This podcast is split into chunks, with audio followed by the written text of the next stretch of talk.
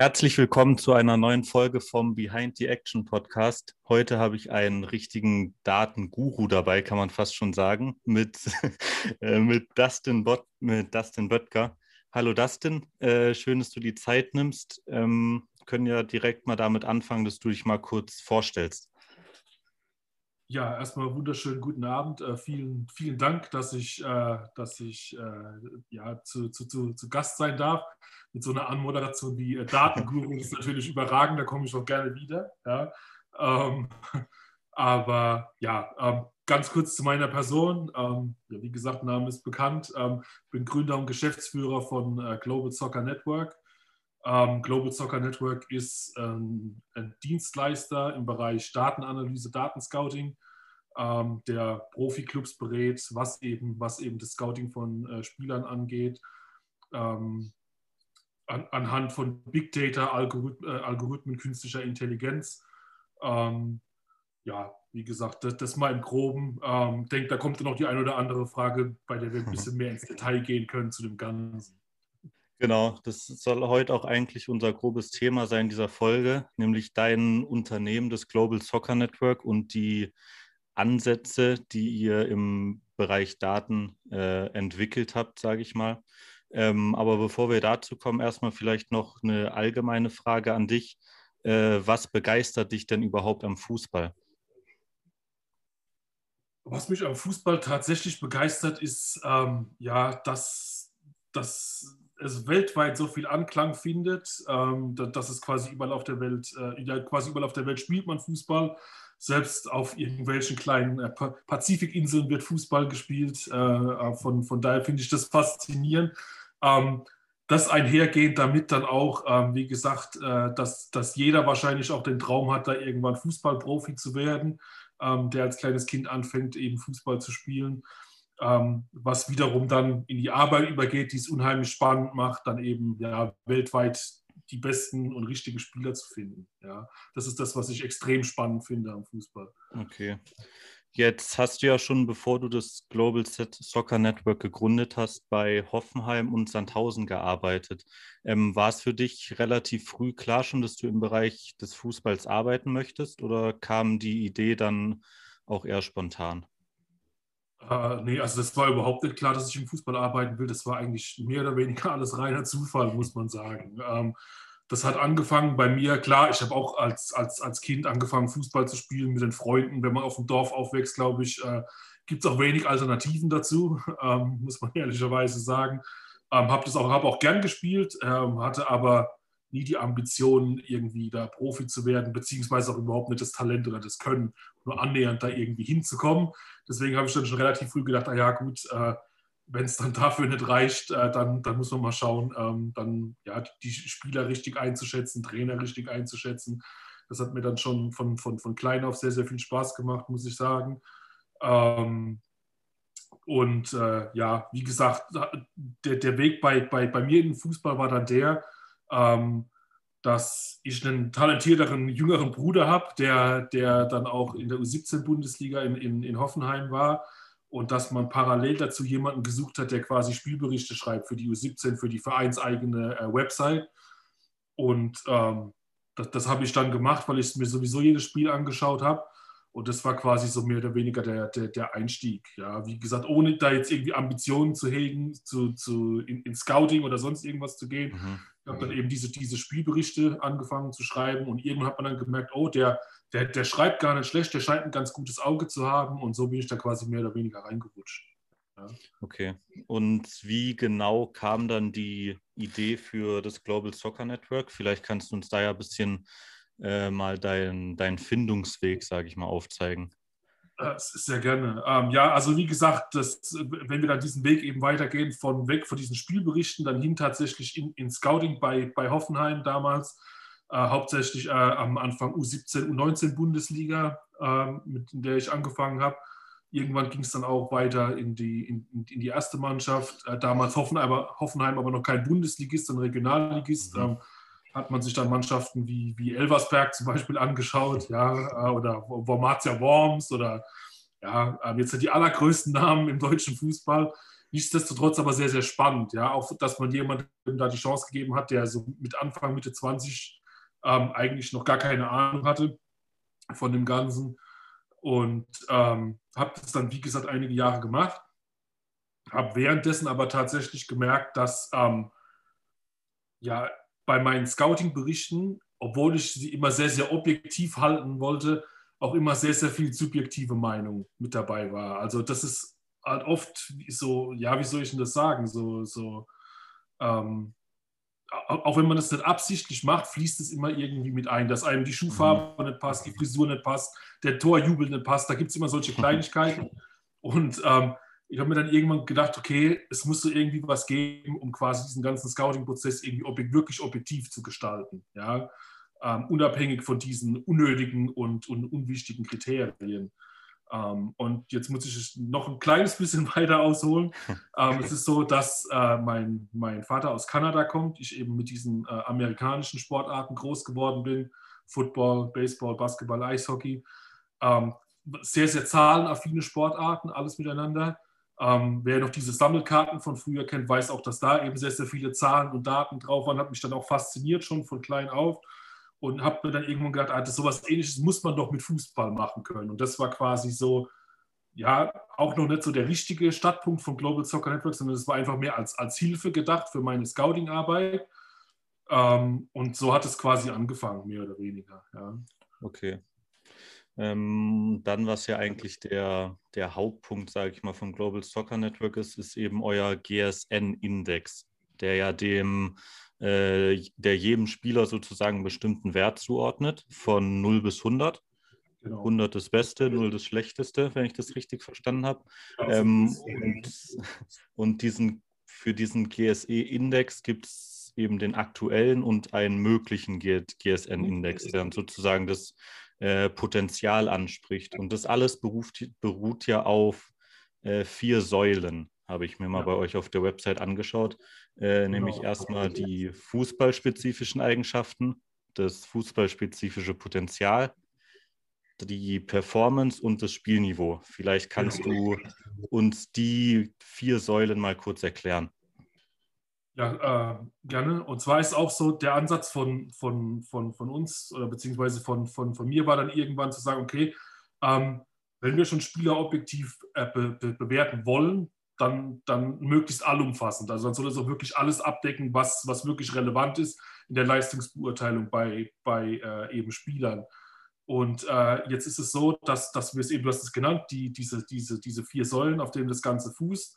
Ähm, jetzt denken die Leute, oh, vier Säulen und daraus ähm, bastelt man dann einen Index. Ähm, hört sich erstmal sehr, sehr unspektakulär an. Man muss allerdings dazu sagen, dass hinter diesen Index äh, 10.000 einzelne Datenpunkte stecken zu, zu, zu, jedem einzelnen Spieler. Ja, also das ist jetzt, äh, ja, wie gesagt, ist, ist wenig greifbar natürlich, ähm, aber nichtsdestotrotz ist, ist, ist, es was anderes, als, als dass es einfach nur auf vier Werten basiert. Ja. Mhm.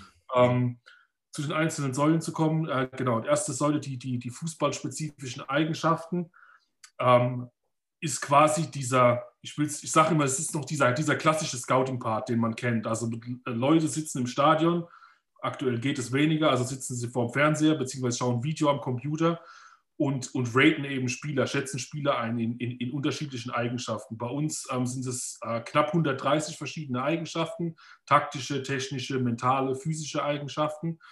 Ähm, wie gesagt, das wird von äh, Menschen eingeschätzt. Ähm, alle Spieler auch unabhängig voneinander von, von, von mehreren Menschen äh, mhm. eingeschätzt, mehreren Scouts eingeschätzt. Ähm, und deren Einschätzungen wandelt unser System quasi in Zahlenwerte um. Ja? Ähm, so kann man sich das Ganze eben vorstellen. Und das ist eben die, die, die Basis für unseren kompletten Index, ist diese erste Säule.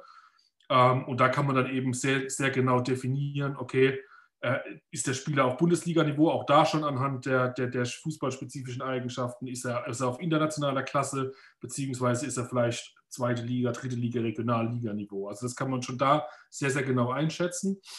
Ähm, die zweite Säule, ähm, ja, die, die, bezieht sich auf diese erste Säule, ähm, teilweise auch noch auf Einschätzung der äh, Scouts. Ähm, Falls die Frage darauf kommt, ähm, ist es so, wir haben über 300 äh, ja, freie Mitarbeiter weltweit, die für uns arbeiten. die auch alle aus dem Profifußball kommen, die für Vereine ähm, beziehungsweise für Nationalmannschaften scouten ähm, und eben für uns quasi mitscouten. Ja, dementsprechend ist ähm, das Niveau auch sehr, sehr hoch, was, da, was das angeht. Ähm, genau, zurückzukommen zum, zum Potenzial, ist es eben so, dass es einmal dann auch noch auf deren Einschätzung basiert, in welchen Eigenschaften der, der, der Spieler besser werden kann. Beispielsweise kann sein Stellungsspiel besser werden, kann sein linker Fuß besser werden, kann sein Kopfballspiel besser werden, be beziehungsweise bleibt er vielleicht auch so oder wird, wird sogar schlechter dem Alter, kann auch passieren. Ähm, zusätzlich läuft da noch ein Algorithmus drüber über diese, über diese einzelnen Kategorien, der dann eben die Spieler abgleicht mit ähnlichen Spielern in der Datenbank und deren Werdegang in den, in den darauffolgenden Jahren. Und das wird zusammengepackt und ergibt äh, ähm, eben dann zusammen dieses fußballerische Potenzial, das errechnet wird als zweite Säule. Ähm, dritte Säule, vielleicht die relevanteste tatsächlich, ist ähm, so alles, was während der 90 Minuten auf dem Spielfeld stattfindet. Ähm, sprich alles, was man so an, an, an, Basisdaten einmal kennt, Torschüsse, Pässe, Fouls, Zweikämpfe, weiß der Geier, was es noch gibt. Es gibt ja zig verschiedene Datenkategorien.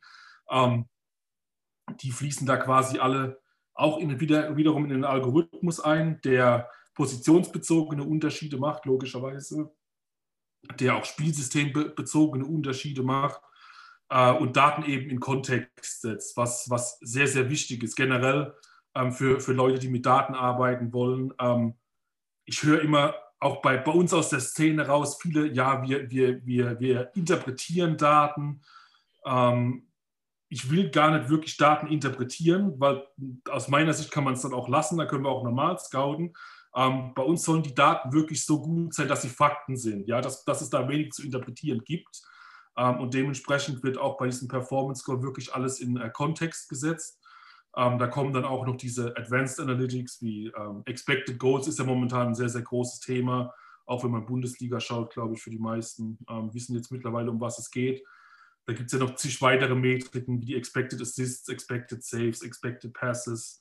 Ähm, wir haben dann auch noch einen sogenannten Action Score, nennt sich das, der quasi die Wertigkeit wirklich jeder einzelnen Aktion berechnet und schaut, hilft es der, der eigenen Mannschaft weiter oder ist es eher schlecht für die eigene Mannschaft, ja, weil wir wirklich wissen wollen, okay, welcher Spieler ist wirklich der relevanteste für das jeweilige Team. Ähm, und wie gesagt, all das wird in den Algorithmus gepackt und, und gibt unseren Performance Score auch auf einer Skala von äh, 0 bis 100. Ja. Ähm, vierte Säule, Spielniveau abschließend, ähm, haben wir auch gesagt, muss unbedingt rein, ähm, weil wir eben sagen wollen, okay, du kannst der beste Performer der Welt sein, wenn deine Gegner auf Deutsch gesagt halt eher bescheiden sind, weil du als Weltklasse-Spieler nur gegen, ich sag mal, Zweitligisten, Drittligisten spielst dann ist es einfach einfacher, gut zu performen, als wenn du regelmäßig auf Bundesliga-Niveau, Champions League-Niveau, Weltmeisterschaftsniveau spielst. Und dementsprechend hat bei uns äh, jede Liga und jeder Verein innerhalb dieser Liga auch nochmal einen Zahlenwert, ähm, basierend auf der Stärke der jeweiligen Liga und der Clubs. Äh, auch wieder von 0 bis 100 logischerweise. Und auch das fließt dann eben in diesen Index mit ein und ähm, gibt dann am Ende eben einen Zahlenwert aus von 0 bis 100. Warum von 0 bis 100? Weil wir selbst festgestellt haben, dass wenn man mit Sportdirektoren, Trainern spricht, es möglichst einfach halten soll. Und auf der Skala von 0 bis 100 kann eben eigentlich die meisten Leute was mit anfangen. Ja. Das klingt auf jeden Fall sehr interessant, das Konzept, finde ich. Ähm, jetzt habe ich zu den einzelnen Säulen nochmal jeweils ein, zwei Fragen. Äh, und das können wir am besten mal am Beispiel von Wataru Endo durchgehen. Äh, da hast du mir ja äh, vor der Aufnahme die äh, Werte von den vier Säulen von ihm zugeschickt. Mhm. Ähm, da erstmal ganz am Anfang die Frage, wie läuft es eigentlich generell ab? Ich frage dich, äh, kannst du mir vielleicht die Werte von Wataru Endo schicken? Äh, Endo schicken? Habt ihr dann eine Datenbank, wo du den Namen einfach eingibst und der spuckt dir die ganzen äh, Daten aus oder äh, wie läuft das genau? Ja, also im Prinzip kann man sich das tatsächlich so vorstellen, dass, ähm, dass das eine riesige Datenbank ist mit allen Spielern, Clubs, Trainern und allen Informationen, die es eben, die, oder die wir haben zu diesen Spielern, die da eben hinterlegt sind. Und wie du es eben gesagt hast, wir haben das ja davor, vorab schon, schon, schon abgeklärt, äh, eben mit den Daten zu Endo. Ähm, dir dann auch eben die relevanten Werte zugeschickt. Ähm, mhm. So, so mhm. läuft es normalerweise ab. Ähm, normalerweise gibt es oft auch noch eine Grafik mit dazu. Ähm, wir haben dabei intern gerade das ein oder andere Problem. Ähm, dass es die Grafiken ein bisschen zerreißt und, und die wenig, äh, wenig vorzeigbar aussehen aktuell. Deswegen müssen wir uns rein auf die Zahlenwerte diesmal verlassen, ohne, ohne eine tolle Grafik außenrum. Ja. Das, das bitte ich zu entschuldigen. Die, die, die Werte sind ja auch eh das Entscheidende. Darauf genau. Ja genau so, ähm, so, dann kommen wir doch mal direkt zur ersten Säule. Das waren die fußballspezifischen Eigenschaften, die sozusagen wenn ich das richtig verstanden habe, nur von Scouts bewertet werden. Also nur von Menschen. Da steckt noch keine Maschine hinten dran. Genau. Ähm, wie viele Scouts schauen sich denn im Durchschnitt? Vielleicht hast du da eine Zahl, von wie vielen Scouts wird ein Spieler äh, angeschaut bzw. bewertet? Sind das nur zwei, drei oder sind, können das auch mal gut 10 bis 15 sein? Ähm, ja, das hängt ein bisschen davon ab. Ähm, ähm, ja, wie, was die Liga für eine Wertigkeit hat, äh, beziehungsweise wie es auch ist, da Videomaterial zu bekommen, äh, beziehungsweise äh, das, das Live-Scouting zu bekommen.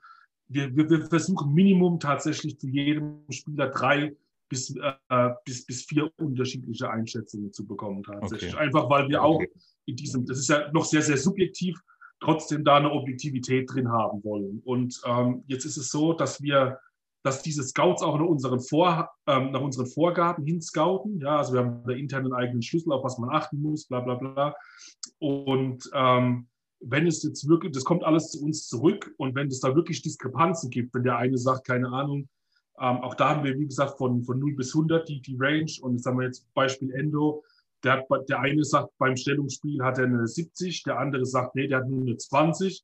Ähm, dann, dann schauen auch wir nochmal genau hin ähm, und fragen uns dann tatsächlich, okay, woher kommt diese Diskrepanz? Ja, ähm, was, was haben die sich da angeschaut? Und ähm, korrigieren das in dem Fall dann auch nochmal intern, beziehungsweise halten eben Rücksprache und fragen, äh, was da wie eingeschätzt wurde. Ähm, war am Anfang tatsächlich ein bisschen chaotisch, muss man sagen, als dieser Leitfaden frisch war. Mittlerweile läuft es aber eigentlich wirklich reibungslos und die Einschätzungen sind auch wirklich meist sehr, sehr deckungsgleich. Ja, dass es mal okay. natürlich kleine Diskrepanzen gibt, ist klar ähm, in der Wahrnehmung, aber ähm, im Großen und Ganzen ist es doch sehr, sehr deckungsgleich. Ja, ja wäre wär auch eigentlich schlimm, wenn es da keine Diskrepanzen geben würde, finde ich, wenn äh, jeder Mensch in, oder jeder Scout in einem Spieler genau das Gleiche sehen würde, oder?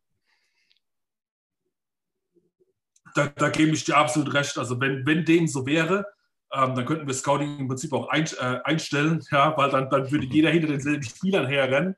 Ähm, und äh, ja, wie gesagt, also jeder sieht so ein bisschen was anderes. Ähm, und da setzen wir dann so ein bisschen auf diese Schwarmintelligenz, würde ich es mal nennen, ja, ähm, die dann eben da diese Werte ausgibt am Ende. Okay. Äh, bei Wataru Endo, da wären wir jetzt bei einem Wert von bei den fußballspezifischen Eigenschaften von 75,60. Äh, und das wäre in eurem System ein Spieler auf internationalem Niveau, sprich äh, Nationalmannschaft, Europa League, Champions League vielleicht genau. sogar, oder?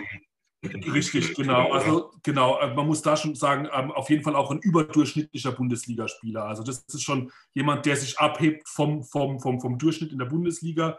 Und ich glaube, jeder, der sich so ein bisschen mit Fußball auseinandersetzt, der auch Stuttgart jetzt mal gesehen hat, ähm, wird uns da auch recht geben, dass das auch tatsächlich so ist. Ja, ähm, dass er einfach auffälliger ist als der Durchschnittsspieler auf seiner Position. Ja. Okay. Äh, dann kommen wir mal zur zweiten Säule, dem fußballerischen Potenzial. Äh, und da ist es so, dass bei Endo das Potenzial, was jetzt noch möglich ist, relativ gering ist. Und zwar nur bei 0,79. Ähm, das heißt, was du ja noch dazu geschrieben hast, er befindet sich momentan sozusagen auf seinem Leistungspeak. Also äh, besser wird es eigentlich fast gar nicht. Ähm, was mich da jetzt interessieren würde, ähm, wie variabel ist so ein Potenzial? Ähm, also kann es sein, wenn man jetzt, als er noch in Belgien gespielt hat, da war sein Index, sage ich mal, oder die fußballerischen Eigenschaften bei, weiß ich nicht, 60 äh, und da war sein Potenzial dann dementsprechend noch höher. Aber inwiefern äh, variiert denn das Potenzial?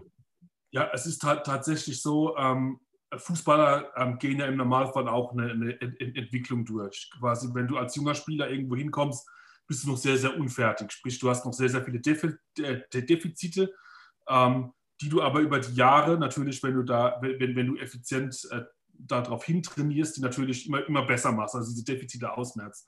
Und da ist es dann tatsächlich so, ähm, wir haben von, von, von Endo, ähm, ich glaube, so 350 Spiele wirklich analysiert. Ja? Ähm, also das geht weit zurück in Japan. Und ähm, da war tatsächlich so, dass er am, am Anfang dann eben mit, mit 2021, dass dieser Potenzialwert logischerweise sehr, sehr viel höher war, als er es jetzt ist. Ja? Ähm, und aber auch hier haben wir wieder einen, einen, Algorithmus, der eben sich diese fußballerischen Eigenschaften eben ja quasi, quasi anschaut, berechnet und äh, dann eben ausgeben kann, wann ein Spieler höchstwahrscheinlich auf seinem Leistungshöhepunkt ist. Ja, ähm, das kann man auch eben über, indem man Big Data auswählt, über, über also sehr, sehr viele Datensätze auswählt zu verschiedenen Spielern. Über unterschiedliche Jahre sieht man wirklich, okay, Spieler auf der und der Position haben mit dem und dem Alter zu 90, 95 Prozent ihren Leistungshöhepunkt. Und so kann man das dann eben auch bei, bei, bei Endo abbilden. Und äh, Spieler mit seinen Eigenschaften auf der Position sind so mit 27, 28, 29 so quasi auf dem absoluten Höhepunkt. Er ist jetzt 28, ist quasi direkt auf diesem Höhepunkt und dementsprechend kann er sich noch um Nuancen verbessern. Gibt da noch, noch Kleinigkeiten äh, und Eigenschaften, wo er noch ein Tick besser werden kann aber nicht mehr groß, äh, also keine, keine Riesensprünge mehr. Und dementsprechend okay. ist dieser Wert sehr gering. Ja. Okay. Ähm, jetzt hast du gerade gesagt, den habt ihr auch, euch auch schon angeschaut, teilweise als er noch in Japan gespielt war, mhm. äh, gespielt hat. Ähm, erste Frage: Wie viele Länder deckt ihr denn ab? Äh, also wo schaut ihr euch überall Spiele an? Und äh, wie früh fangt ihr schon an, euch Spiele anzuschauen? Also ab welchem Alter, wenn wir jetzt mal zum Beispiel in Deutschland äh, die U19 oder U17 Bundesligen mit dazu nehmen? Also auf, auf Deutschland bezogen, beziehungsweise ich nehme auch noch die anderen großen europäischen Länder wie England, Frankreich, Spanien, Italien, äh, fangen wir im Prinzip ab der U15 an, Daten zu sammeln. Ja, geben die allerdings noch nicht raus. Also wenn uns jetzt jemand kommen würde und sagen würde, hört zu, wir sind die weltweit besten U15-Spieler, dann, dann, dann würden wir die nicht rausgeben, weil wir sagen, es ist noch zu früh. Ähm, wir brauchen aber eine Datenbasis, dementsprechend fangen wir ab der U15 an und ähm, geben Daten dann ab der U17 quasi weiter. Ja, ähm, es ist allerdings auch so, ähm, man muss da tatsächlich sehr, sehr äh, länderspezifisch unterscheiden, einfach weil man aus manchen Ländern einfach keine Informationen bekommt, was Jugendfußball mhm. angeht. Es wird immer besser. Wie gesagt, ich habe die großen europäischen Ligen sowieso kein Problem. Du kriegst auch aus, aus, aus Holland, Belgien mittlerweile ähm, ganz gute Daten. Japan mittlerweile auch, muss ich sagen. Die haben ja da diesen Highschool-Fußball, ähm, beziehungsweise Universitätsfußball dann auch. Ähm, in den USA ähnlich. Also es wird immer besser. Ähm, bei, bei, bei Endo muss man sagen, dass er, wir haben angefangen bei ihm wirklich, ich meine mit 19 oder 20, dass er, dass er in die Datenbank aufgenommen wurde. Und dann eben kontinuierlich äh, jedes Spiel haben wir uns dann eben, eben angeschaut oder beziehungsweise das System analysieren lassen. Ja. Okay. Und ähm, weil du noch gefragt hast, welche Länder und Ligen wir abdecken. Also generell, wir haben äh, jetzt über 450.000 Spieler in der Datenbank weltweit ähm, und decken eigentlich wirklich alles Relevante ab. Wir haben mittlerweile Ligen aus Angola, aus Mali, aus der Elfenbeinküste, ähm, aus Sambia, um jetzt mal Afrika abzudecken, ähm, zusätzlich zu den gängigen Ligen in Afrika, wie Südafrika, Algerien, Marokko, bla bla bla. Ähm, wir können sogar 300 Spieler aus der, aus der ersten Liga in Nordkorea bewerten mittlerweile, ja, was so eine total obskure Liga ist. Ähm, aber auch das geht, ja. Aber ich, auch da, wenn, wenn uns jetzt einer auffallen würde, ich glaube, es wäre sehr, sehr schwer, den von dort loszueisen, beziehungsweise überhaupt Kontakt aufzunehmen. Ähm, aber es geht, wir haben Daten dazu, ja. Ähm, was haben wir noch, was auch ähm, wenige haben? Zum Beispiel die amerikanische College-Liga, diese NCAA-Liga äh, decken wir zum Beispiel ab, auch weil wir eben Kunden aus der Major League haben, die dann eben diese Spieler draften wollen. Die haben ein bisschen anderes System als in Europa. Ähm, deswegen haben wir die, die College-Liga da auch mit drin. Also es deckt eigentlich wirklich alles Relevante weltweit ab. Auch wirklich kleine und, ich sag mal, unbedeutende Ligen. Ja. Okay, ja, krass. Hätte ich nicht gedacht, dass das so, äh, so sehr ins, wie sage ich das, ins Detail geht, äh, was auch so sehr unbekannte Ligen angeht.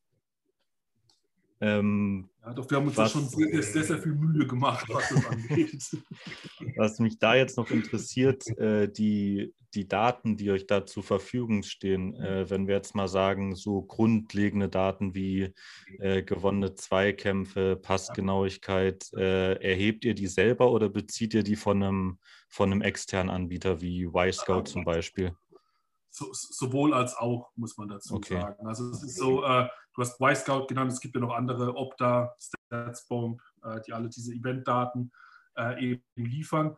Und äh, logischerweise kaufen wir die auch ein, ja, ähm, weil wir gar nicht die Manpower noch zusätzlich hätten, auch nochmal Leute überall ins Stadion zu setzen, die dann nochmal die Daten sammeln. Und was es aber mittlerweile auch gibt, es gibt eben Software, auch basierend auf künstlicher Intelligenz, die eben automatisch Daten sammelt von, von äh, Videobildern, die mittlerweile auch so clever ist, äh, quasi das, das mitzuberechnen, was man im Fernsehen nicht sieht, weil das mhm. Fernsehbild ist ja oft, oft abgeschnitten im, im, im Vergleich zu diesem Scouting-Feed, den es gibt.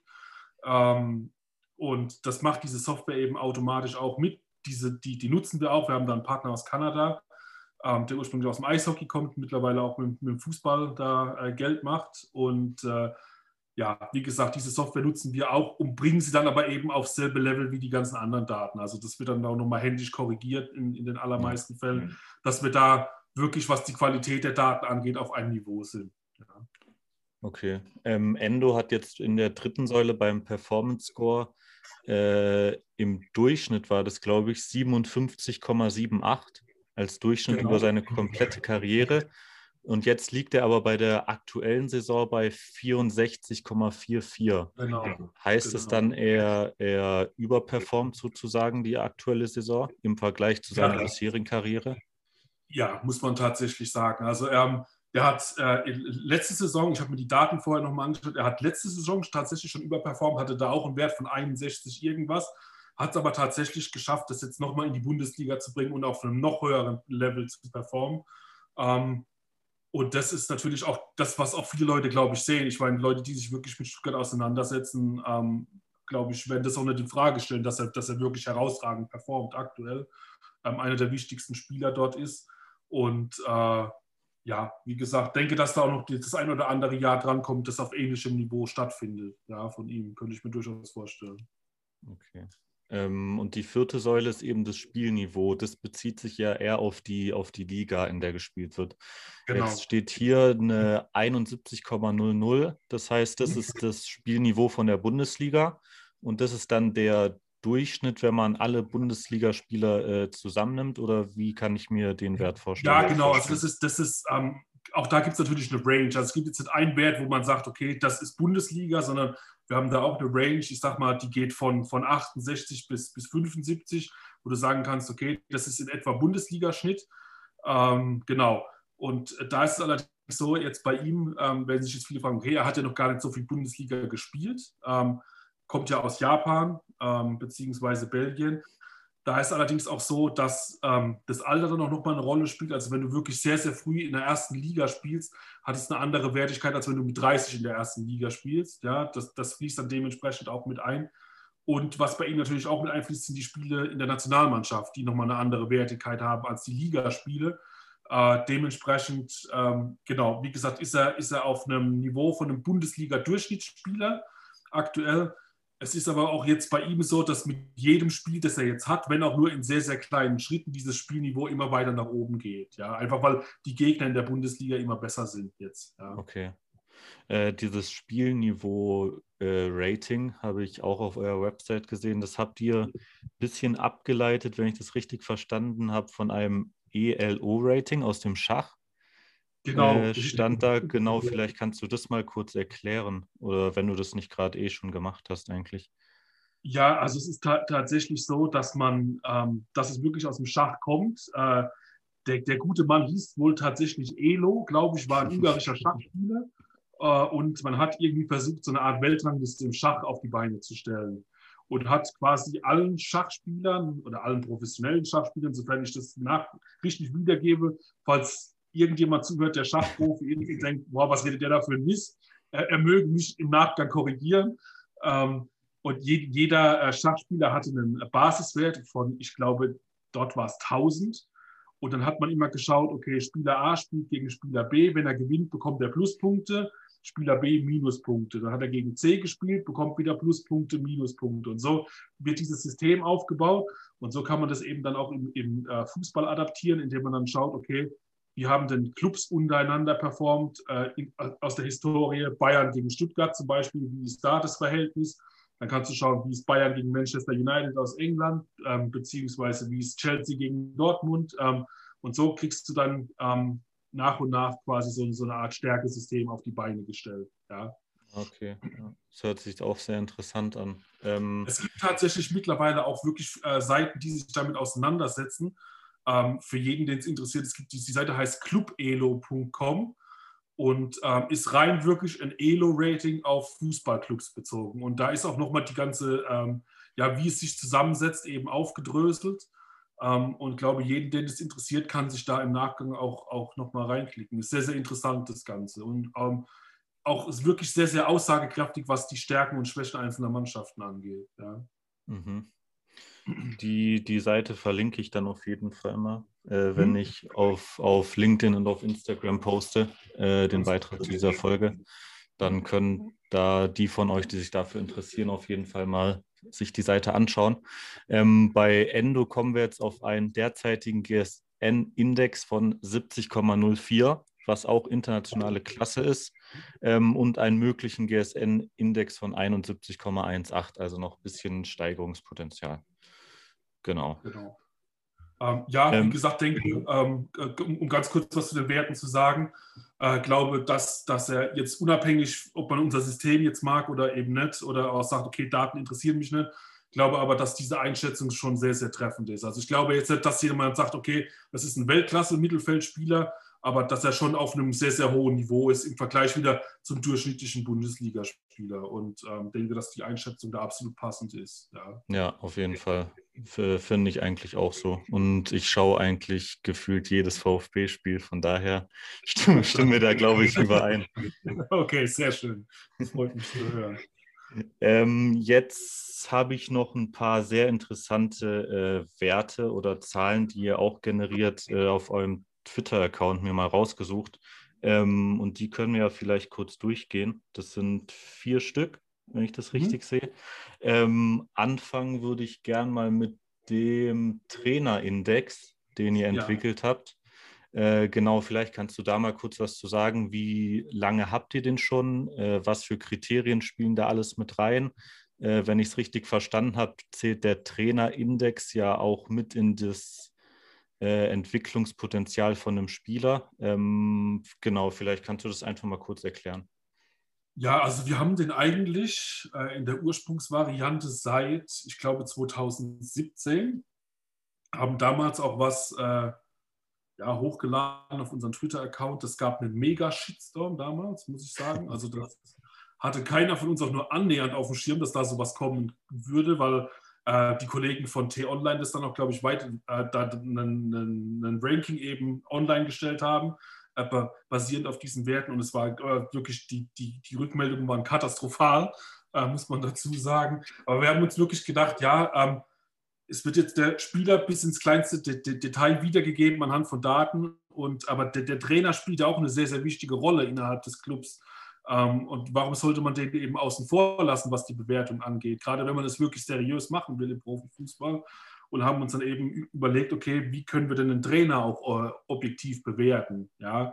Und haben dann eben geschaut, okay, erstmal, was hat er denn für einen Kader zur Verfügung und in welcher Liga spielt er mit diesem Kader? Ja, also ganz banal gesagt, mit einem schwachen Kader viele Punkte zu holen, ist tatsächlich schwerer, als wenn du jetzt Trainer von Bayern München bist und halt Bundesliga spielst. Ja. Ähm, und haben uns dann eben gedacht, okay, wenn, wenn man es eben schafft, ähm, als, Trainer mit einer schwachen Mannschaft im Durchschnitt sehr viele Punkte zu holen, spricht das schon mal für einen guten Trainer, ja, als, als, als quasi Basis.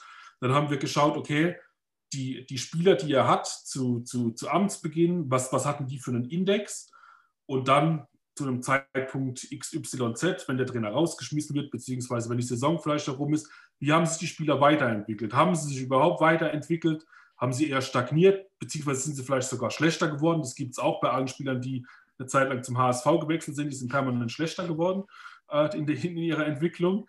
Ähm, rechnen auch das mit ein, weil, weil wir sagen, okay, als Trainer musst du Spieler ent, ent, entwickeln können, zu Positiven. Ja? Äh, dementsprechend auch ein Part in diesem Trainerindex. Dann haben wir geschaut, wie performt denn die Mannschaft unter diesem Trainer? Ja? Schafft, sie, oder schafft es der Trainer, die richtigen taktischen Vorgaben zu machen, äh, beziehungsweise schafft es auch die Mannschaft zu motivieren, beispielsweise bei, bei, bei Rückständen.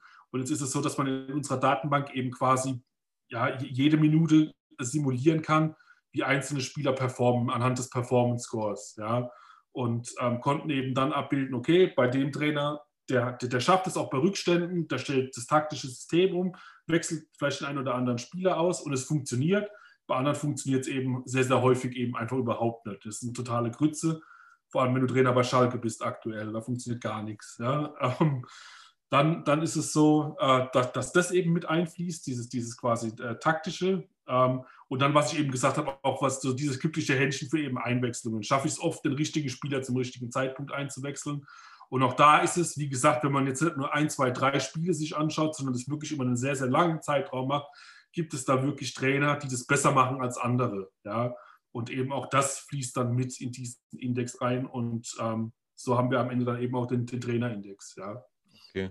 Ähm, ich fand die Grafik nämlich recht spannend, weil ich glaube, wenn mir jetzt jemand gesagt hätte, äh, rank mal die Bundesliga-Trainer von 1 bis 18, ich glaube, meine Liste wäre komplett anders gewesen. Ähm, ich kann ja mal kurz sagen, äh, Nagelsmann ist bei euch auf Platz 1 mit einem GSN-Index von 89,29, gefolgt mhm. von Peter Bosch, der jetzt erst letztens entlassen wurde, äh, und Florian Kofeld von Werder Bremen und auf den letzten drei Plätzen, äh, letzter ist Sebastian Hoeneß von Hoffenheim mit einem GSN-Index von 64,55.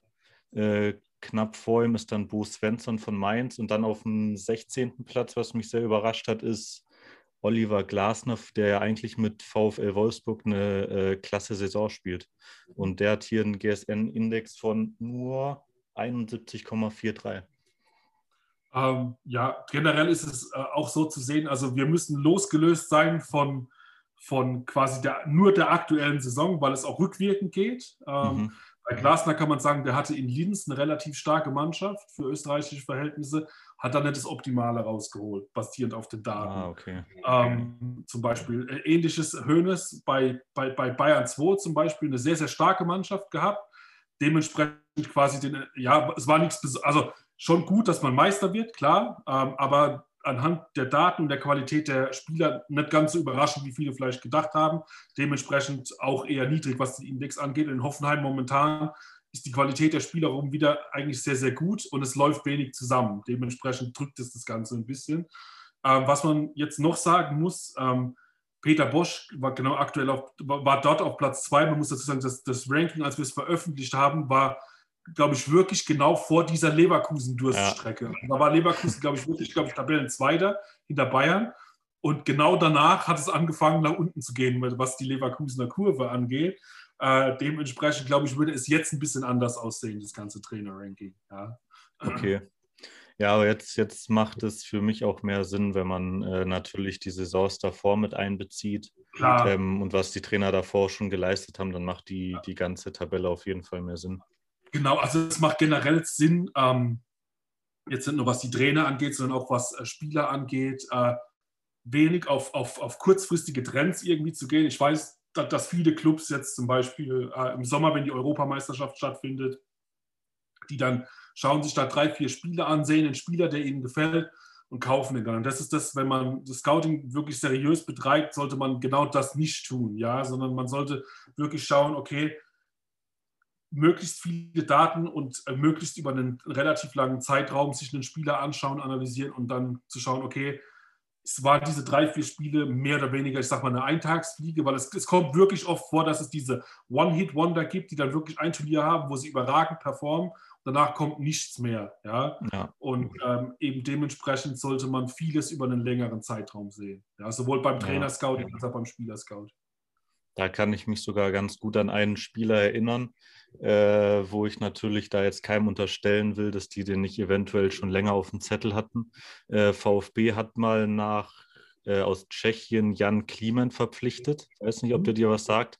Ja. Äh, und der hatte eben im, im Sommer, bevor sie ihn geholt haben, in der U21 EM war es, glaube ich, sechs Tore geschossen oder vier Tore, irgendwie so genau, und ist dann eben beim VfB überhaupt gar nicht eingeschlagen und dann letztendlich, glaube ich, auch ablösefrei wieder weggewechselt. Okay.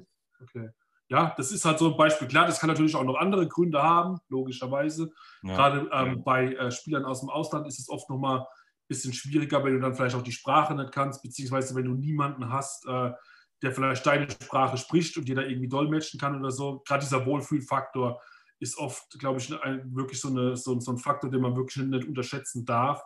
Äh, nichtsdestotrotz gebe ich dir aber recht, äh, der hat viele Tore geschossen und ich glaube, dass das auch das Hauptkriterium tatsächlich war, mhm. warum man ihn geholt hat. Und das ist eben genau das, was man nicht machen sollte, weil man dann eben auch Preise zahlt, die völlig unrealistisch sind im Vergleich zur Qualität des Spielers. Ja, ja okay. Ähm, dann kommen wir mal zum, zum zweiten Wert, den hast du vorhin auch schon mal kurz angesprochen, äh, und zwar dem Action Score. Ähm, den kannte ich bisher oder bevor ich mich jetzt hier mit dem Global Soccer Network näher beschäftigt habe, eigentlich nur aus dem Basketball, ähm, wo es ja oft diese Plus-Minus-Statistik gibt. Also wie genau. viele Punkte hat das Team gemacht, wenn mhm.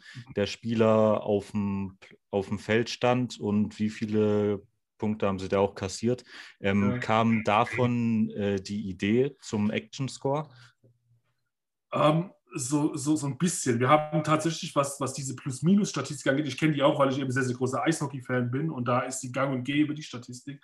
Aber wir haben da tatsächlich nochmal was äh, Separates. Äh, und zwar haben wir auch da was, wo wir schauen, okay, äh, das bezieht sich auf die Expected Goals tatsächlich. Ähm, wie viele Expected Goals ähm, oder wie hoch ist der Expected Goals Wert der Mannschaft, wenn der Spieler XY auf dem Feld ist? Beziehungsweise wie hoch ist der gegnerische Expected Goals Wert, äh, wenn der Spieler auf dem Feld ist und verrechnen das quasi als Plus-Minus-Statistik. Ja? Das ist auch ein Wert, der, der mit einfließt in diesen Performance-Score im, im, im, Übrigen. Ähm, haben wir noch kein, kein äh, Twitter-Ding groß draus gemacht, äh, deswegen kennt es auch keiner, aber für uns intern ist das was, was durchaus Relevanz hat. Ja? Ähm, beim, beim, beim Action Score ist es ein bisschen anders. Wir wollten tatsächlich schauen, ähm, weil es oft, ähm, und jetzt gehe ich auch mal auf meinen eigenen Freundeskreis, die auch alle Fußball schauen. Und äh, man, man merkt aber sehr, sehr oft, äh, ja, wie soll ich es denn nennen, ohne dass es blöd klingt, ähm, wer dann doch ein bisschen mehr Ahnung von Fußball hat und vielleicht ein bisschen weniger Ahnung von, von, von Fußball hat, weil es dann so Spieler gibt, es gibt immer dieses berühmte Sergio Busquets-Beispiel bei, bei Barcelona zur Hochphase. Ähm, ein Spieler, den man eigentlich überhaupt nicht wahrgenommen hat, wenn man ehrlich ist. Da gab es da gab's Messi, der Theater gemacht hat, Neymar als Luis Suarez, Xavi, Iniesta, wie sie alle heißen, Sergio Busquets, defensives Mittelfeld. Da, konnte, da wusste man nicht mal, hat, hat er jetzt gespielt, hat er nicht gespielt. ähm, und er war aber unfassbar wichtig für die Balance vom FC Barcelona. Ja, also ohne ihn konnte man tatsächlich nachweisen, dass Barcelona signifikant schlechter spielt. Ja. Und ähm, wir haben dann überlegt, okay, was kann man denn da machen? Beziehungsweise was gibt es denn an, an, an, Daten, um auch diese, diese Spieler abseits all der Tore, Vorlagen, Torschüsse, bei Torhütern auch Paraden, ähm, die man so direkt im Kopf hat, ähm, was kann man denn da machen, um, die, um, den Spielern gerecht zu werden und auch die Wertschätzung zu geben, die sie verdient haben. Und haben dann eben diesen Action Score konzipiert, haben uns angeschaut quasi, dass du als eigene Mannschaft im Durchschnitt 5, Schlag mich tot eigene Aktionen hast bevor es einen Torabschluss oder ein Tor gibt, ja, im Durchschnitt. Also auch da haben wir ganz, ganz große Datenmengen ausgewertet. Und dann kam, wie gesagt, bei, bei 5,2479 Aktionen äh, im Durchschnitt Torschuss oder, oder, oder Tor eben für die eigene Mannschaft. Im Umkehrschluss auch nach so und so viel Aktionen äh, ein gegnerischer Abschluss beziehungsweise ein Tor vom, vom, vom Gegner. Und dann haben wir eben auch, wie, wie man es bei den Expected Goals macht, äh, die, die Wahrscheinlichkeiten berechnet für jede Position auf dem Feld wie hoch die Wahrscheinlichkeit ist, dass nach fünf Aktionen positiv ein Tor für die eigene Mannschaft fällt, beziehungsweise negativ für die eigene Mannschaft ein Gegentor fällt. Und ähm, dann können wir eben Wertigkeit von Zweikämpfen damit berechnen, Wertigkeit von, von, von, von Einwürfen, von, von Abseitsfallen, von, von auch Fouls. Ja? Man kann quasi dann jede einzelne Aktion damit äh, quantifizieren und äh, bekommt dadurch eben diesen Action-Score. Umso höher der ist, umso wichtiger ist ein Spieler für die Mannschaft. Ja. Okay, das heißt, dass der zeigt sozusagen den, den Einfluss, den ein Spieler auf die Mannschaft oder auf, wenn man den nur für ein Spiel bezieht, auf das bestimmte Spiel hatte. Genau, und genau über die Wertigkeit seiner Aktionen, genau. Okay, genau. okay. Ja. So, dann kommen wir mal zum FC Schalke 04. Ähm, da habt ihr ein ganz interessantes Bild gepostet, äh, auch auf Twitter, und zwar Player Chemistry war da so die Überschrift. Ähm, jetzt könnt ihr mit eurem, ich denke mal, das läuft auch über einen Algorithmus bestimmt, äh, die beste Stammelf für, für einen Verein äh, erstellen, sage ich mal. Genau. Ähm, vielleicht erstmal dazu kurz was. Wie läuft es überhaupt ab? Wird da geschaut, die Spieler performen am besten? Äh, das heißt, die stellen wir auf. Äh, oder was zählt da noch alles mit rein? Weil was ich hier jetzt auch noch sehe, ist äh, Spielerchemie oder Player Chemistry halt zwischen den einzelnen Spielern. Äh, mhm. Dazu vielleicht, dazu kommen wir vielleicht gleich erstmal nach, nach der ersten Frage mit der Aufstellung. Ja, genau. Also äh, ja, wir, wir haben eben geschaut, ähm, was bringen die jeweiligen Spieler an, an, an Eigenschaften mit. Also da geht es wieder um diese 130 Eigenschaften vom, vom, vom Index der Basis. Was bringen sie da mit, äh, beziehungsweise wie ist generell die Spielweise der einzelnen Spieler? Auch das kann man ja sehr, sehr gut berechnen, jetzt anhand der ganz, ganz vielen Daten, die es mittlerweile gibt. Und dann ist es so, ähm, dass wir dann eine künstliche Intelligenz haben. Künstliche Intelligenz hört sich immer total hochtrabend an. Auch das sind Algorithmen. Du hast es gesagt, in dem Fall sind es mehrere Algorithmen, die da quasi ineinander greifen und die dann eben schauen, okay, Spieler XY bringt die und die Eigenschaften mit, das passt am besten zu dem und dem Spielsystem. Spieler ABC hat die und die Eigenschaften, das passt am besten zu dem und dem Spielsystem. Und dann ist es so, dass es am, am, am Ende eben runterbricht auf quasi den, den, den kleinstmöglichen gemeinsamen Nenner. Und so wird dann eben quasi die optimale Formation ausgegeben, ja, der, der, der jeweiligen Mannschaft. Also das ist alles wirklich rein algorithmusbasiert. Da macht kein, kein, kein Mensch irgendwas. Das ist wirklich rein algorithmusbasiert, ähm, basierend auf den Eigenschaften und Qualitäten, die die Spieler eben mitbringen, ähm, beziehungsweise auch, wie sie ihre Rolle verkörpern auf der jeweiligen Position. Auch da gibt es ja nochmal Unterschiede. Ähm, ein Stürmer ist nicht immer gleich ein Stürmer, sondern wie gesagt, gibt ja verschiedene Rollen, die man da ausfüllen kann. Und das gibt es eben für äh, jede Position. Auch das spielt dann nochmal noch eine Rolle.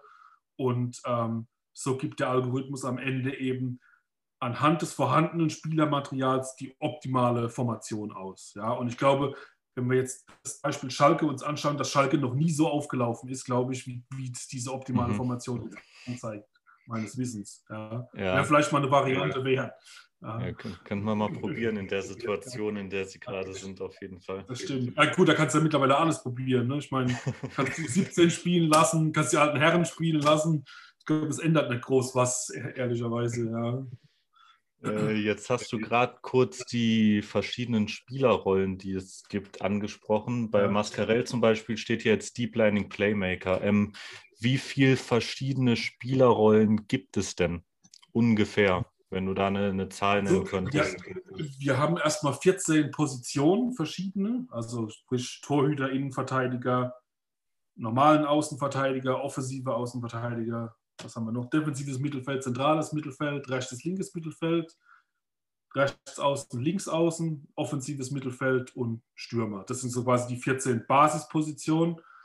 Und ähm, ich meine, am Ende sind es dann nochmal so da bin ich jetzt tatsächlich überfragt. Ich meine, so 55, 56 unterschiedliche Rollen, also nochmal. Also für, für, für jede Position gibt es dann nochmal zwischen, zwischen drei und sechs unterschiedliche Spielerrollen tatsächlich. Gerade im defensiven Mittelfeld, glaube ich, sind es sogar noch mehr. Das sind, glaube ich, sogar bis zu acht Spielerrollen, die der, die der Spieler mhm. da haben kann. Und auch das ist tatsächlich so, diese Einschätzung trifft jetzt auch kein, kein Mensch. Auch das macht das System quasi automatisch anhand der Eigenschaften, die der Spieler mitbringt, bildet es diese Rolle ab ja.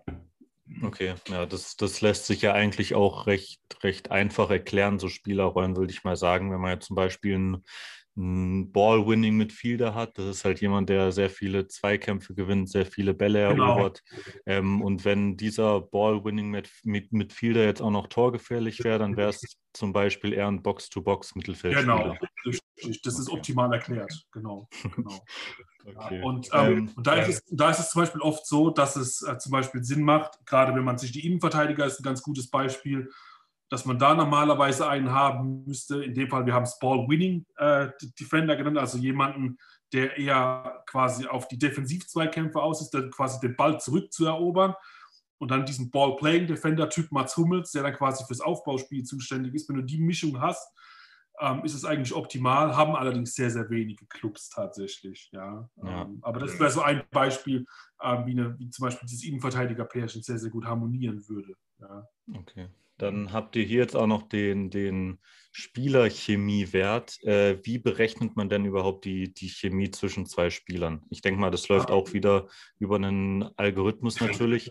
Ähm, aber was, was zählt da mit rein? Äh, zum Beispiel, was ich mir jetzt vorstellen könnte, wie viele Pässe bringt genau der Spieler zu genau dem anderen, so als eine Möglichkeit.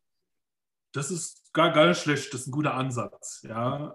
Ähm, da ist auch tatsächlich so, dass wir da auch ein, ein neuronales Netz haben, eine künstliche Intelligenz, äh, die mit Daten gefüttert wird und äh, dieser Algorithmus clustert quasi immer zwei Positionen. Also sprich das Innenverteidiger-Pärchen zum Beispiel und schaut dann wirklich jetzt nicht nur an, an 100 Beispielen, sondern an 10.000 Beispielen, welche Eigenschaften haben diese Spieler und äh, welche Eigenschaften haben am besten harmoniert in dem Fall. Also welche Spieler haben den höchsten äh, Performance-Score. Und da spielt dann auch nochmal der Action-Score eine Rolle, indem man eben auch die, die Wertigkeit der Aktionen, hatten wir ja vorhin, ähm, äh, äh, berechnen kann. Das fließt da eben alles mit ein. Und so macht der Algorithmus das quasi äh, ja, Stück für Stück, macht dann linker Innenverteidiger mit linkem Außenverteidiger, gleicht das ab, welche Kombinationen da eben am erfolgreichsten sind Torhüter mit Innenverteidiger, dann kannst du äh, zentrales Mittelfeld mit defensivem Mittelfeld, also quasi alle Spieler, die ähm, ja, sehr, sehr oft miteinander zu, zu, zu, zu tun haben auf dem Feld. Ähm, da, da, da schaut eben der Algorithmus, okay, was wäre denn die optimale Variante, ja, und setzt dann eben das Verhältnis dieser zwei Spieler, die wir dann haben, eben in Kontext. Also 100% wäre der Idealfall, logischerweise und wird dann eben runtergebrochen auf die einzelnen Prozentzahlen, so wie wir es eben in dem Schaubild dann auch haben. Ja. Okay, und das hat dann auch mit reingespielt in die, in die Entscheidung, wer da jetzt letztendlich in der optimalen Startelf steht. Genau, zusätzlich zu der auch der, der, genau, einmal das und dann zusätzlich auch noch der, der Index logischerweise, weil wir auch eine hohe Qualität an Spielern haben wollen. Ja, also ja. nicht nur die, die beste quasi Spielerchemie, sondern auch die Qualität muss natürlich auch passen, ja, ähm, wenn du eben in der Bundesliga äh, äh, erfolgreich sein willst. Und jetzt ist es so, Schalke hat natürlich schon noch den einen oder anderen Spieler mit Qualität, ja. Das ist nicht ganz blind, ähm, es funktioniert halt nur einfach nicht aktuell. Ja. Ja, jetzt haben wir hier nämlich für, für Schalke einen durchschnittlichen GSN-Index von 71,82 und das wäre auch wie bei Endo vorhin internationale Klasse. Ähm, genau. Das heißt, die Qualität ist einfach da. Aber ja. woran scheitert es denn an deiner Meinung? An der falschen Aufstellung oder fehlt, fehlt ein bestimmter ja, Spieler? Also, ich hatte letzte Woche auch ein sehr, sehr langes Interview mit einem Journalisten, der genau auch auf diese Fragen aus war, weil er, weil er einen großen Bezug zu, zu Schalke hat. Und wir haben wirklich Schalke im, im großen Stil analysiert, haben uns die Spielweise angeschaut, haben geschaut, okay, ähm, ja, wie ist das Aufbauspiel, über welche Seite gehen die Angriffe oder so. Und es gibt gar keine so wirklich signifikanten Unterschiede im Vergleich zu den Vorjahren, muss man sagen, dass man sagt, okay, die sind da so unfassbar viel schlechter als, als in den ganzen Jahren zuvor. Das Einzige, was tatsächlich ist, äh, wenn man sich die Expected Goals Werte anschaut, ist es so, dass die eigenen Abschlüsse deutlich, aus deutlich schlechteren Positionen gemacht werden und der Gegner in deutlich besseren abschließen kann. Ja, das ist das Einzige, was wirklich aufgefallen ist. Zusätzlich dazu, dass sie weniger Keypasses spielen, dass sie weniger Flanken spielen. Ähm, aber das war noch alles im Rahmen, dass man sagen kann, okay, äh, das kann nächstes Jahr schon wieder ganz anders aussehen, wenn sie drin bleiben würden. Aber das einzigen Werte waren wirklich diese Expected Goals Werte, die sich verändert haben, signifikant. Okay, okay. Ähm, dann, was ich auch noch sehr interessant fand, ähm, habe ich letztens in einer, in einer Vorlesung von mir auch äh, von einem sehr interessanten Dozenten, der gesagt hat, äh, dass ungefähr noch, ich glaube, es waren zwischen 30 und 40 Prozent äh, aller Tore passieren eigentlich auch nur durch, äh, durch Zufallsaktionen im Ende. Da kann man so viel Taktik mit reinplanen, wie man möchte, aber äh, bei ungefähr einem Drittel oder mehr ist es dann am Ende doch Zufall, ob das Tor fällt oder nicht. Jetzt habt ihr auch auf Twitter gepostet äh, einen Ansatz mit der Frage, ähm, ist Glück im Fußball messbar? Und da gibt es drei Werte hier, einmal äh, PDO, Expected. PDO und PDO Delta. Vielleicht kannst du dazu mal äh, die uns ein bisschen genauer erklären. Ja, aber zum ersten Mal hast du einen guten äh, Do Dozenten, weil das tatsächlich stimmt. Ja, also äh, ist sogar tatsächlich ein bisschen höher als 30 Prozent. Also die letzten Studien, die ich dazu gelesen habe, war man wirklich bei knapp 40 Prozent. Ähm, war einmal von der TU München eine Studie einmal, glaube ich, von der Ruhr-Universität in Bochum äh, die beiden Studien. Und es ist tatsächlich so. Also man kann wirklich sagen, ähm, ja, knapp 40 Prozent sind reiner Zufall im, im äh, Fußball was ein unheimlich hoher Wert ist, gerade auch, weil Fußball ja ein Low-Scoring-Game ist. Also es fallen relativ wenig Tore. Dementsprechend gibt es halt immer wieder diese Pokalüberraschung oder der Kleine schlägt den Großen in der Bundesliga, ähm, was es in anderen Sportarten eher weniger gibt. Weil im Basketball fallen so viele Punkte, da wird im Normalfall wird sich der Stärkere einfach durchsetzen. Ja? Und in anderen Sportarten, Handball, äh, auch noch im Eishockey, wo auch deutlich mehr Tore fallen, hast du eben ähm, diese dieses, diesen Faktor einfach. Ne? Der ist nicht so hoch, wie es eben im äh, Fußball ist. Und ähm, jetzt hast du genau diese drei Werte erwähnt, PDO, äh, Expected PDO und das PDO Delta. Ähm, das sei vorweg gesagt, PDO steht für überhaupt nichts. Ja? Ich weiß nicht, für, für was die Abkürzung ist. Ähm, das kommt äh, ursprünglich tatsächlich auch aus dem Eishockey, diese, dieser, dieser Wert.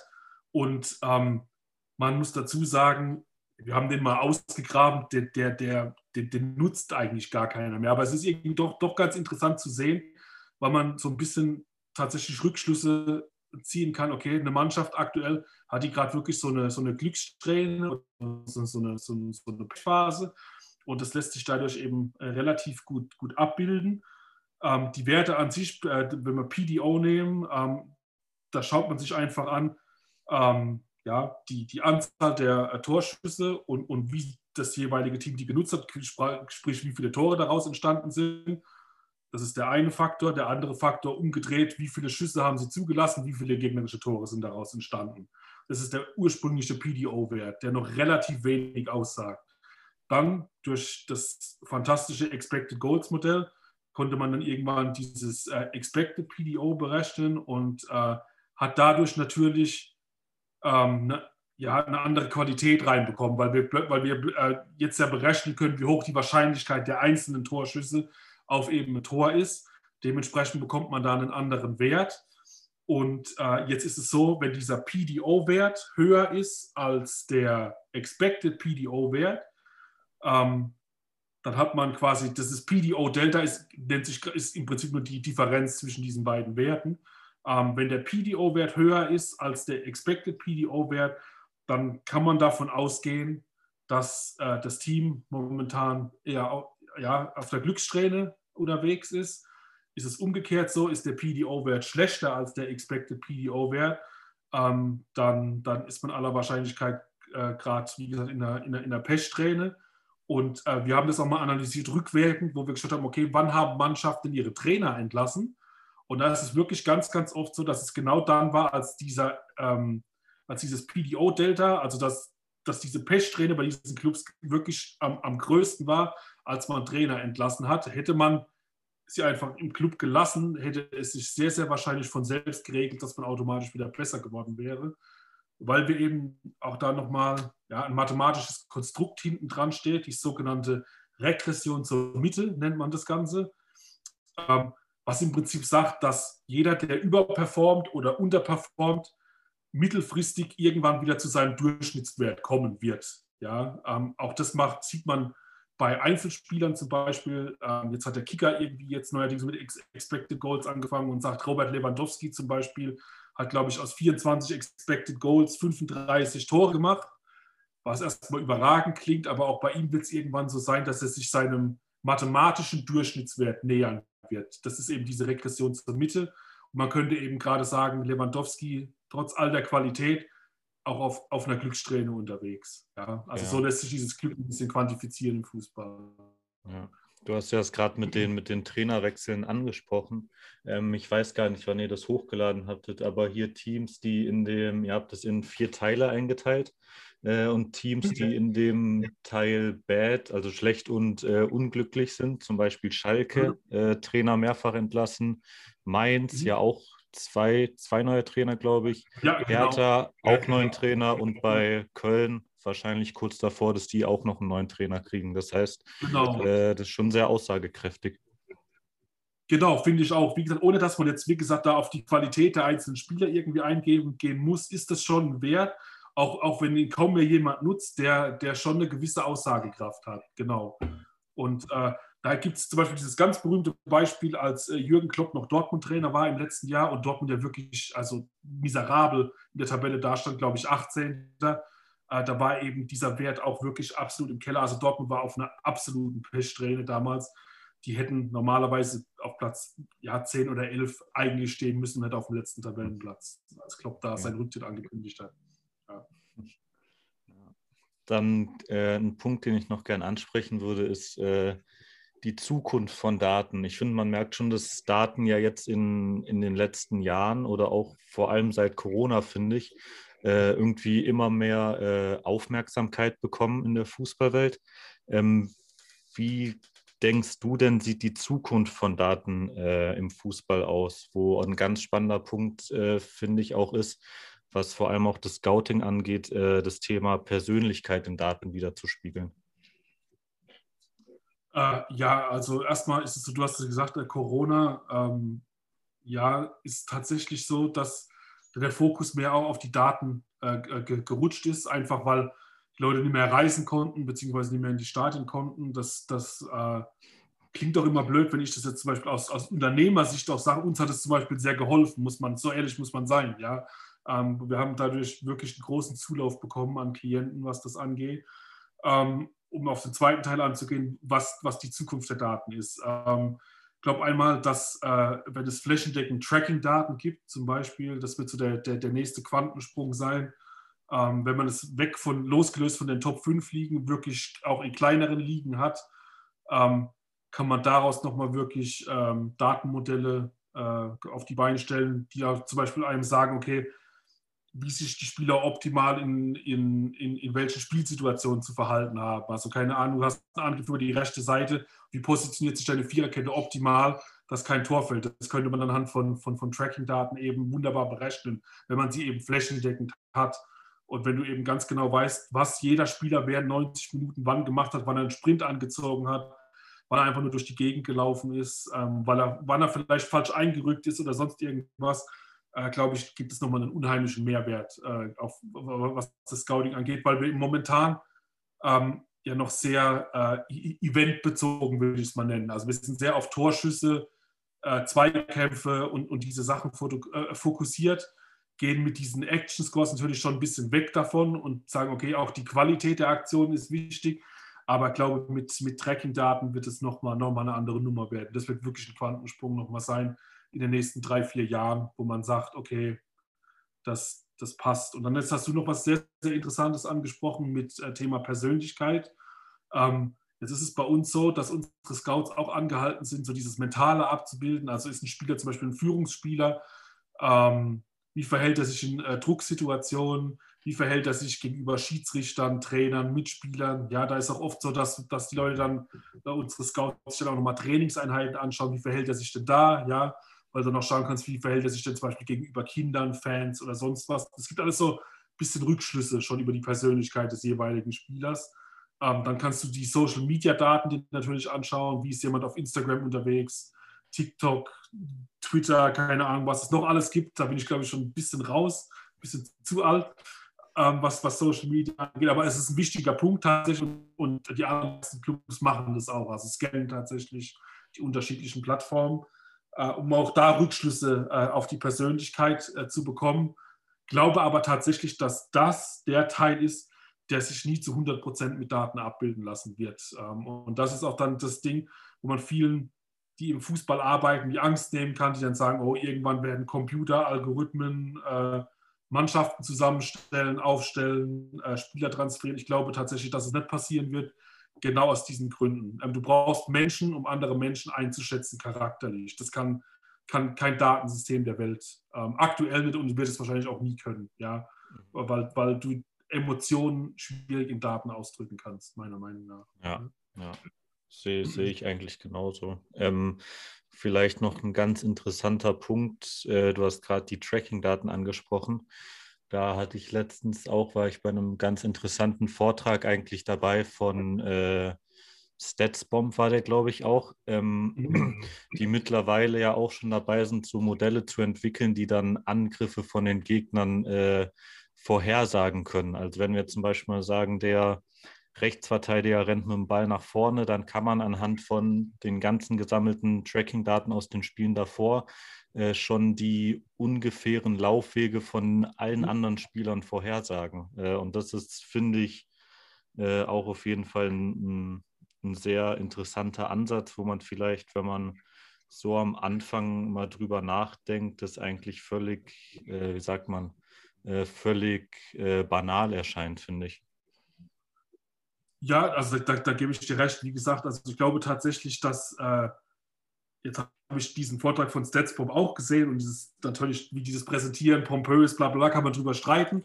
Ähm, nichtsdestotrotz ist es so, genau, du kannst es quasi, also wir haben äh, Tracking-Daten auch zu, zu unterschiedlichen Ligen, ähm, aber sie fließen bei uns noch nicht ins Datenmodell ein. Nicht, nichtsdestotrotz experimentieren wir damit auch rum, logischerweise. Und ich gebe dir recht, du kannst äh, bei, ähm, bei, bei, bei vielen Mannschaften gibt es Muster. Ähm, das muss man einfach sagen. Du weißt dann, wenn der, nehmen wir das Beispiel Rechtsverteidiger, ähm, wenn der quasi, was weiß ich, zehn Meter über der Mittellinie steht, weißt du, okay, der Angriff wird mit der und der Wahrscheinlichkeit so und so ablaufen. Das, das, ist, das ist jetzt schon möglich. Ja? Ähm, aus unserer Sicht macht es aber nur Sinn, wenn du es mit möglichst vielen Ligen und vielen Spielern machen kannst, dass es wirklich eine Aussagekraft bekommt.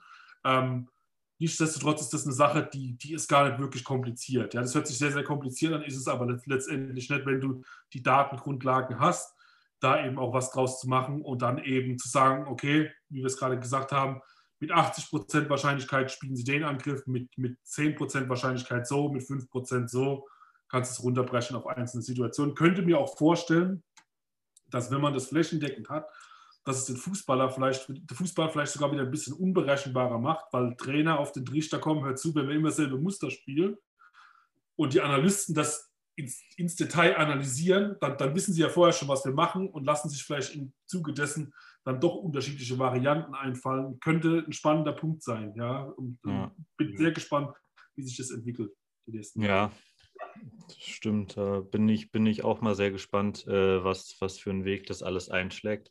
Ähm, wo ich noch kurz deine, deine Meinung zu wissen wollte, zu einer witzigen Story eigentlich, äh, die ja jetzt auch durch die Medien ging, dass äh, Manchester City jetzt einen, ich glaube, einen Raketenwissenschaftler Rocket Scientist, war das so einer, eingestellt hat, äh, genau für, für die äh, Datenabteilung von denen. Und das, finde ich, spiegelt ja eigentlich auch nochmal die, die Wichtigkeit wider, was du vorhin auch so ein bisschen angeschnitten hast, äh, möglichst genaue Datenmodelle zu erstellen, um Spieler zu bewerten, gegnerische Mannschaften zu bewerten. Äh, genau, das fand ich auf jeden Fall echt eine, eine kuriose Geschichte. Ja, gebe ich dir recht. Und zwar, genau, Sie haben Laurie Shaw eingestellt, den kenne ich auch persönlich. Ähm, und daher ist es ganz, ganz spannend zu sehen, dass, dass, äh, dass der jetzt diesen Posten hat. Ähm, war allerdings vor zwei Jahren auch schon bei, bei, bei Manchester City mal eingeladen. Und es ist Wahnsinn, was da passiert. Also die übertreiben es fast schon, ähm, ehrlicherweise. Ähm, also da gibt es einmal eine, wirklich eine Scouting-Abteilung und es gibt eine reine Analyseabteilung. Die Analyseabteilung ist eben genau damit beschäftigt, eben intelligente Datenmodelle zu entwickeln. Und da sitzt wirklich keiner, der ähm, irgendwann mal, glaube ich, Fußball gespielt hat, sondern die kommen wirklich dann ähm, ja, von der NASA oder man wird direkt von Harvard, Yale oder vom MIT abgeworben zum Beispiel. Und in Deutschland macht man sich immer darüber lustig irgendwie. Und wir haben diesen Artikel auch, glaube ich, bei uns auf, auf, auf unserem Twitter-Account ähm, mitgeteilt, weitergeteilt irgendwie.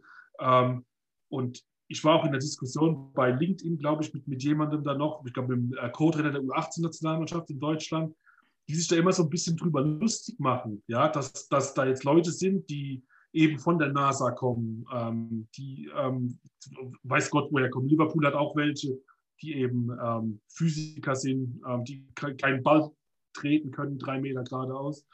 Ähm, Nichtsdestotrotz ist es so, die sind unvoreingenommen, ja, die denken sehr, sehr komplex und die, die, die sind also innovativ. Die interessiert nicht, ob der Verein Tradition hat, ob das und das und das sinnvoll ist oder ob man da irgendwelche Normen einhalten muss. Die sind einfach innovativ von ihrer Denkweise.